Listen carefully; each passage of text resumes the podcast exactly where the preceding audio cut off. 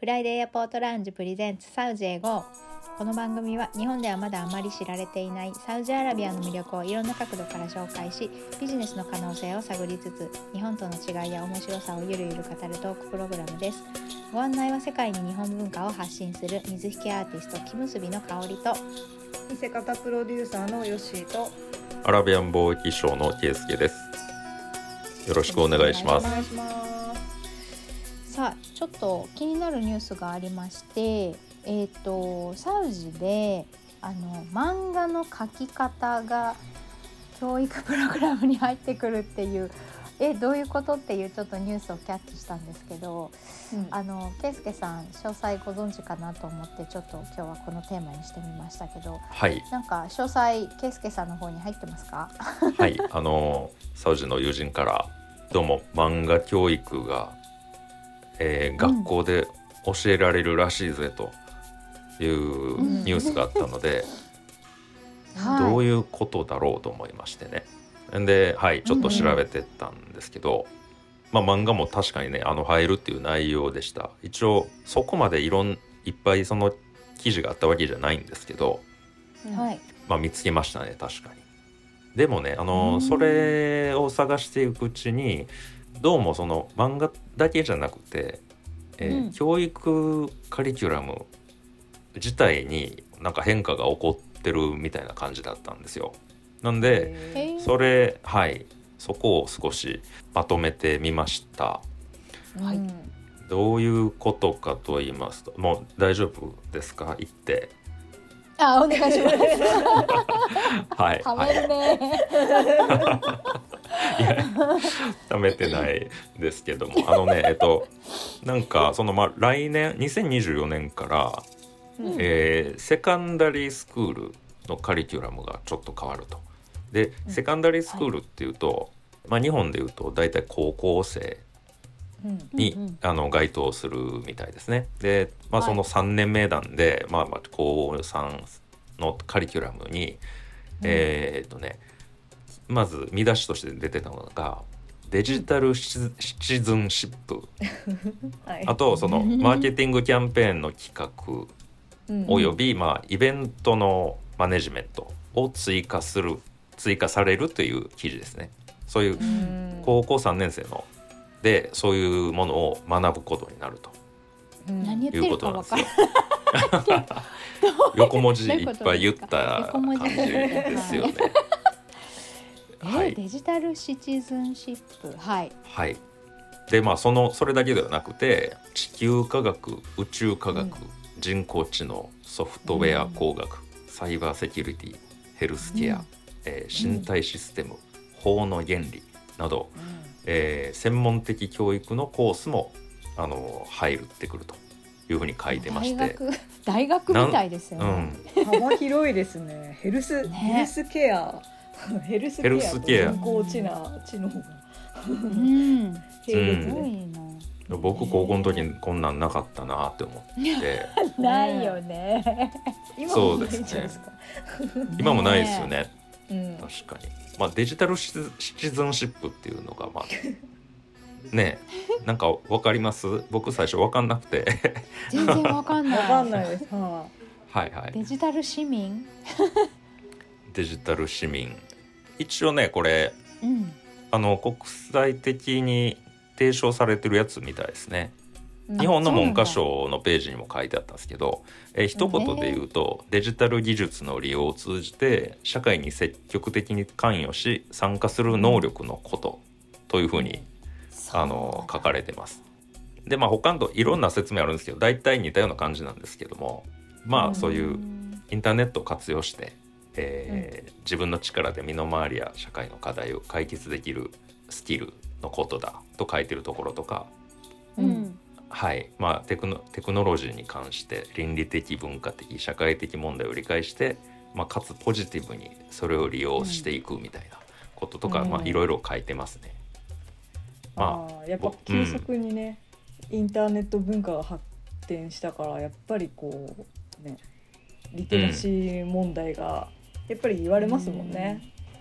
そうですね。うん。ね。だからこういう振る舞いをすべきとかまあ、ネチケットとかね昔言ってましたけど、そういう、うん。そういうことなのかなとうん。理解しました。そうですね。あとやっぱ作る側ってこともですよねきっと。社会の課題を解決できるスキルっていうのをそうそうそうですね。う。ん。うん。受け取るだけじゃなく、うん、で急にこれなんで追加されたんかなと思いまして、うんはい。まあ、よくよく読んでいくとですね今そのサウジ教育省がその教育のカリキュラムを包括的に見直してるところみたいですね。これまああの、うん。ビジョン2030に歩調を合わせるためだそうですけど。うん。でこれまでそのサウジのあの教育というのは宗教科学とか、シャリーアっていう、まあ、イスラム法学のことですね、とかあの文学の教育っていうところに比重を置いてきたんだけどそういう王国のまあビジョン2030っていうの経済的に発展とかそういう、うん。まあ、現代化していこうっていうことなんですよね。それをもうっと加速していくっていうこあのビジョンですけれども、えー科学的、まあ、その現代社会に合うようなえー専門的かつその科学的性質を持った教育コースに重点を移していくと、まあ、移していくっていうか、多分今までのもやるんだろうけどそういうちょっとまあ保守的なものからこういう、うん。なんて言うんだろうな。い今のやつ、今のやうん、今のやつ。今のやつ。まあ、今はい。今後の国際社会を生きてそういくたですねめのっていう感じですよね。その通りです。よく よくぞあのまとめてくださいましたけど。まあ学校でだから学んだ卒業生たちがそういう労働市場で面白いポジ面白いことができたりそういう挑戦的なポジションにつけるように、教育の成果を向上させたいということだそうです。うん。きっとね国際的に提唱されてるってことは多分国際的にいろんな国が、な大小はあれどちょっと変化っていうかこう取り入れてはいるんでしょうね。もちろん日本もそれ文科省に載ってるぐらいだから、うん。そうですね。んんんちょっと存在感は分かんないけど カリキュラムのどこかしらにはいるんでしょうね。そうですね。だからそれがねまあだんだんもっと使われるようになって言葉自体がさっきの、まあ、うんデジタルシティズンシップとか。でそれが現場に降りてくるのかわからないけれど、分からない。けど。はい。ね、どど,、うん、どういう感じでそれが実践されていくのかっていうのはちょっとわからないですけども、うん。えーまあ、こんな人工知能とかそういう専門、えー分けてね宇宙科学を教えるとか、まあヘルスケアについて何えっ、と体育？体育とかになるんですかね。ねえそれとも食の栄養とかそういうことなんですかね。そうメンタルなんのかな どこだろう。ヘルスは広いですからね。そうですねうんソフトウェア工学高3で学ぶかっていうと、まあ、日本だったらちょっと想像できないですよね。うんどっちかというともう大学のあの専攻っていう感じしますし、うん。サイバーセキュリティについてとか。でもなん取り入れていく取り入れていくっていう部分では、その選択教科として将来どんな大学に進むかを選択するためのうん。予備時間としてこういう知識を少しかじっておくっていう感覚なのかなって今高3っていうことはもうすぐ大学に行く年齢だなって思ってそうですね。思ってましたけどね。うんうん。うんまあ多分そういうことなんでしょうね。うんねうんうん視野を広げてその将来に対するその教育自分が受けていく進むべき道を決めるための選択肢を広げるための時間にするっていう感じなのかなと思って。そうですね日本だったら、うん確かにだ大学行く段になって何がしたいですかみたいな質問いきなりされるじゃないですか。はいはいはいはい。うんうんそこやっぱりまあ別に遅い早いはないんですけどうん。すすごいこう急ピッチですになりますよね急に。いきなりね。あうん、いきなりねそう。まあなんとなく決まっていく子もいるだろうけどうん。もっとこうなんか社会に出た時にどういうことをやるのかっていうことがまあ見えづらいというか、うん。そういったことを考えたら、まあ、こういうふうにちょっと絞ってねあの専門的にやる方が、あこれうん。こっちの方が面白そうだなっていうのはなりやすいかなとはうん。確かに思います。やっぱり飛び込んでみないと、うん。うん、向き不向きがね分かんないですからね。そうですね。そうですね。う。ん。うんうん。ドイツとかはなんかやっぱすごい早くからねマイスター制じゃないですけどうん。専門分野を学んでいくみたいな教育方針、うんちょっとそんな詳しいわけじゃないですけどみたいなのもありますか？らありますよへーうんうね。ん。そうですね。そうなん卒業条件としてもうん結構定め書いてたんですけども3年間のまあ学習計画の全科目の合格、えーそれに加えて40時間を超えるボランティア活動そして卒業プロジェクトの提出っていうのが設定されてるみたいで、うんうーん厳しいすご すげえ大変そ大うですねこれ。ね。ねうんそうなんだ。そうですね今のところはないんですかね？2024年来年からだそうです。今のところはこんなに辛い辛いっていうか 辛い卒業条件はない。辛いって決めてるけど確かに厳しめな。いやでもやる側としては面白いかもわかんないですね確かううんん。に。うんそう思う。まあ国産数理社以外まあ以外っていうとう何でしょう。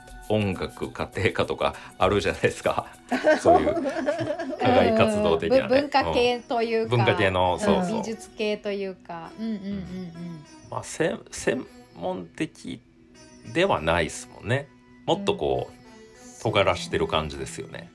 尖らしてる。尖らして。うん。うん。そう。じゃあ例えば音楽とかでも音楽みたいなんじゃなくてもうクラシックをせ専門的にやるとかポップミュージックみたいな風に分かれてたらまあねあのそうだけど。はいはいはいはい。サウジには美大とか芸大とかあるのかな？あ芸大はあるか。芸大はあるよねきっとね。芸大どうなんでしょう？僕分かんないですけど。勝手にけど、うんごめんなさい。あるのかなってふと。すごい今確定してましたど。けど。いや絶対あるだろうなって思ったのは、うん結局あの、あの王立のそういう例えばシンフォニックなんとか楽団みたいなのとかはあるんじゃないかなって思ってあとそういう舞踊だったりとかそういうのはそういう育てる場所があるんじゃないかなって想像したのでそういう意味では大学かどうかは分からないけど学ぶ場所はあるだろう、なんとか学院みたいな王立なんとかミュージックアカデミーとかなんかそういうのがあるんじゃないかなってふと思っただけで あるかどうかは分かんないですけど。まあはい。これからなのかなと思って。結構だから禁止されてたじゃないですか。うんうん、でもなんか宗教的なね音楽とかうん。舞踊っていうのはずっとあったから、王立っていう部分ではそういうのはずっとあ伝統的にはあったんじゃないかなと思ったんですよね。いや私なんか海外に留学する方すごい多いって言ってたからやっぱ国内の大学はそんなにやっぱり水準が高くないのかなって全あ方位全方位的に。で、勝手にそれも想像なんですけどね。あそうかそうか、うん。なるほどね。しました。うんうんうんうんどうなんでしょうね僕もそこねは。ねえそうそうそう。まあ、今回ねあの圭介さんが調べてくれたのは、えーとうん高校課程うん高校教育課程ですけど、まあ、その大学っていう部分でもねまた順番にこう、手こ入れがされていくのかもしれないし、うんそういう部分ではねちょっとうん何とも今の時点では分かんない感じですよね。そうです。ね。まあだからこれまで言ったようなやつは、まあ大学でやってるっていうのは全然違和感ないんですよ。ううんんうんうんそうですよね。うんうん。だけどやっぱその高校生までの間でやるっていうのが、あのなんかすごいなと思いましてね。もう抜本的な改革だなと思って、うん。これまでだからそういったものをやってきたわけ重視重点を置いてきたわけでもないからううんうん。んどちらかというとこうちょっと宗教寄りのえー教育が主だったと。はいいうことからねあの考えたら、うんうんうん、すごい変化ですよね。しかも来年からやるっていうのがね早いなと思って、うん早い。高専みたいな感じなのかな？日本で。あねえななんかまあそんな感じもしますよね。ねあ確かにね、うん日本で言うとそんな感じですよね。うんかなりえ。こう工業系とかプログラム系にこうギュッとギュッと理数系にギュッと寄せてる感じがしますよね。そうですね、ね。でイベントのマネジメントとかっていうのがね。ああね。はいはいはいここら辺はやっぱやっぱ国際的ななんか何にでも通じるうんうん。素地っていうかマーケティングそうですよね。企画とかね。うん。イベントとかね。そういうのって、まあ、これからあの産業の柱にしていくあ分野のことだなと思いまして、あそうですよね。エンターテインメントとか観光とか、うん。そういったあたりですよね。うんうん、で最初のやつがその漫画教育が行われるっていうことだったんですけどはい。それについてもまあまああのこれはね対象は別に高校生だけじゃなくて中学から、うんえー対象になってすてごいですよね。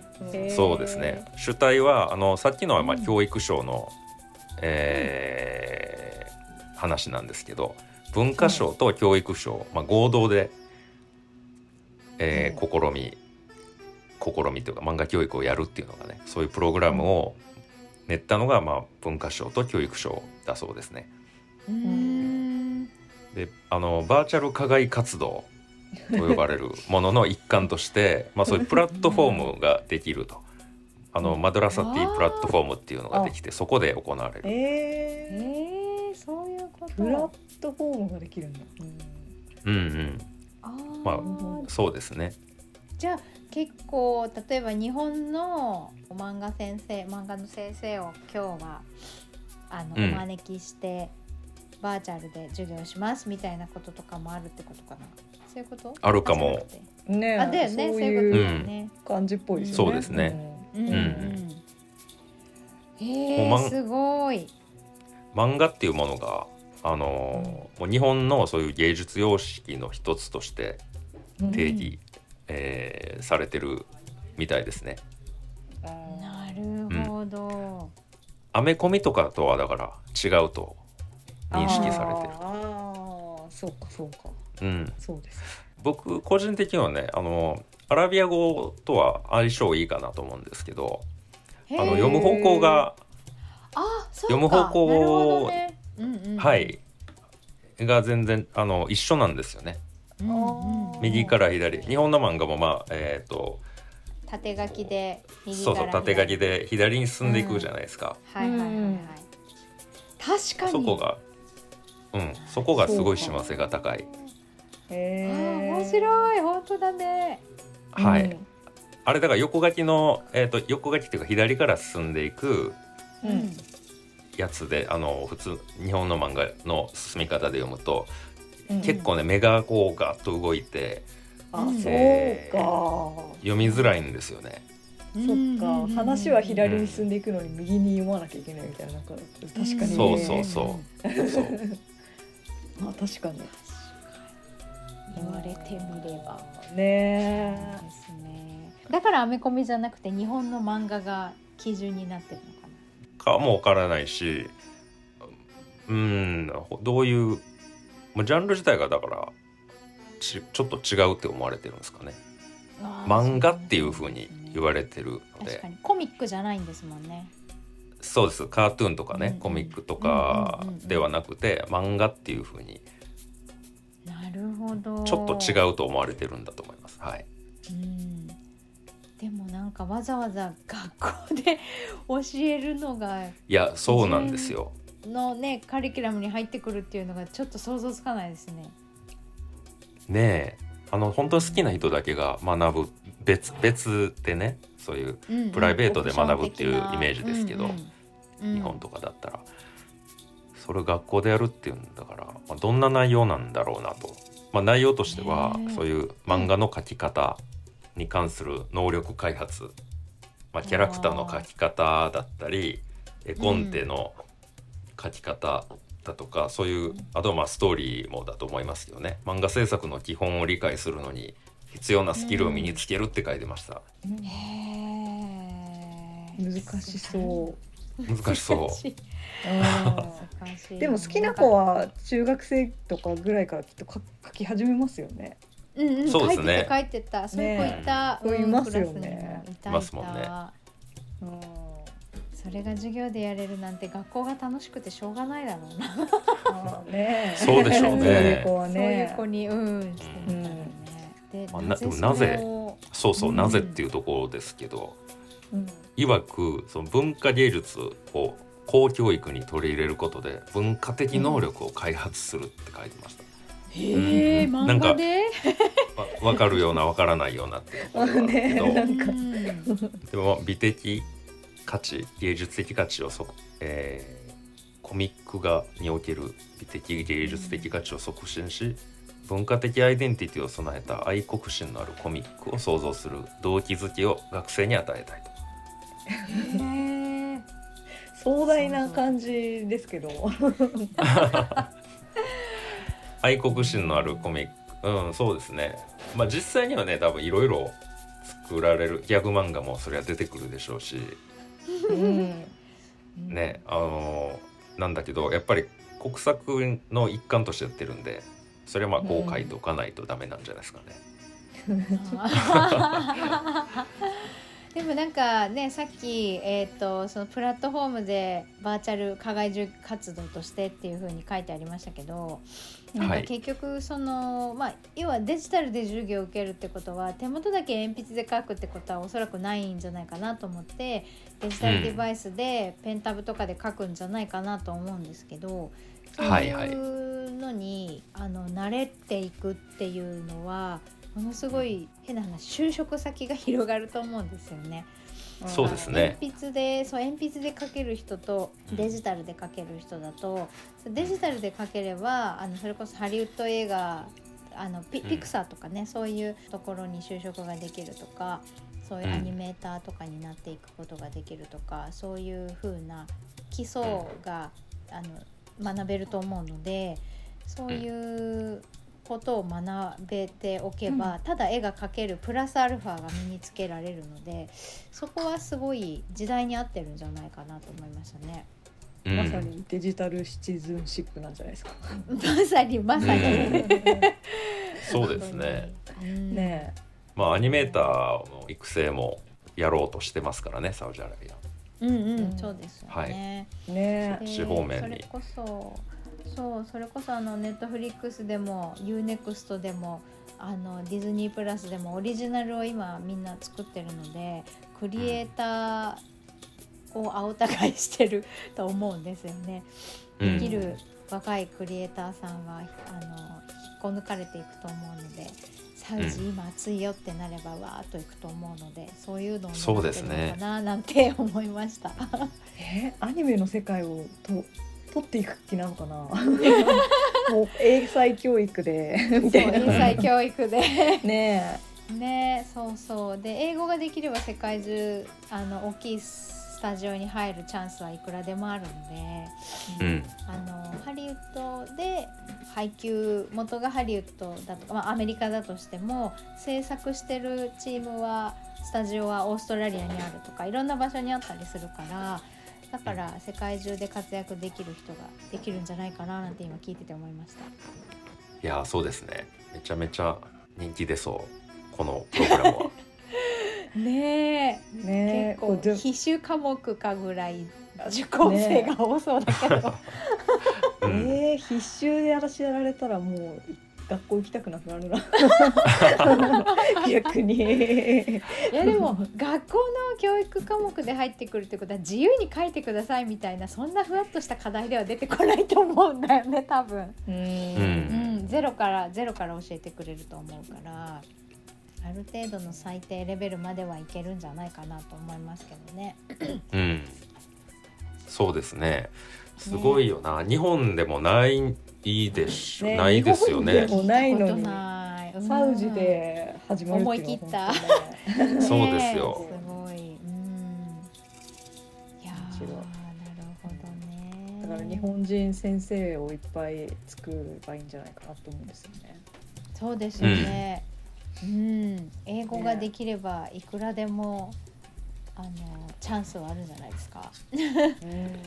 ね、まあそうですね。それこそできる人と組む組むパターンでもね。あ、そうだよね。うんねうん。うん画面見て操作をしながら教えるっていう実習だったらね。うん。うん。確かに。前にほらあの小泉清美さん来ていただいたじゃないですか、はいはいゲストで。ははい。うん、あの合うと思うんですよねこういうの。ねであもちもともとそのでアラブのはい。アラブのうん。文化にも興味がある方だったし、そうですよねそうんうんもう実際ねアラブ語の漫画も刊行されてますもんね。あそうですそうですアラビア語に、ねあの翻訳されて、えーあのこれからちょあっことれからか。告知そうそうしていきたいなって言ってるところですね。うんうんうん、うん。ねだからそういう方がね日本人の先生でいらっしゃれば人気の先生になるんじゃないかしら。ねそうですね。だこれをちょっねと、あのお知らせしようと思ってるんですよこの情報をね。ああ、ね。うんうんぜひぜひ。うんぜひ。ねいやー楽しみですね。どんな形でカリキュラムが入っ組まれていくのか めっちゃ気になりますね。ね本当に。ぜひ成功してどんどん日本人先生になっていってほしいですね。うん。そうですね。じゃあまあもっと、うん。本当えーそうですそうです。あのー両国の交流が深まるめちゃくちゃ深まると思うので、こういうのね。の交流ってはい。うん。面白そうですねこれ。い。圭介さん的にはどんな感じですか？このプログラム。一通り見てみて。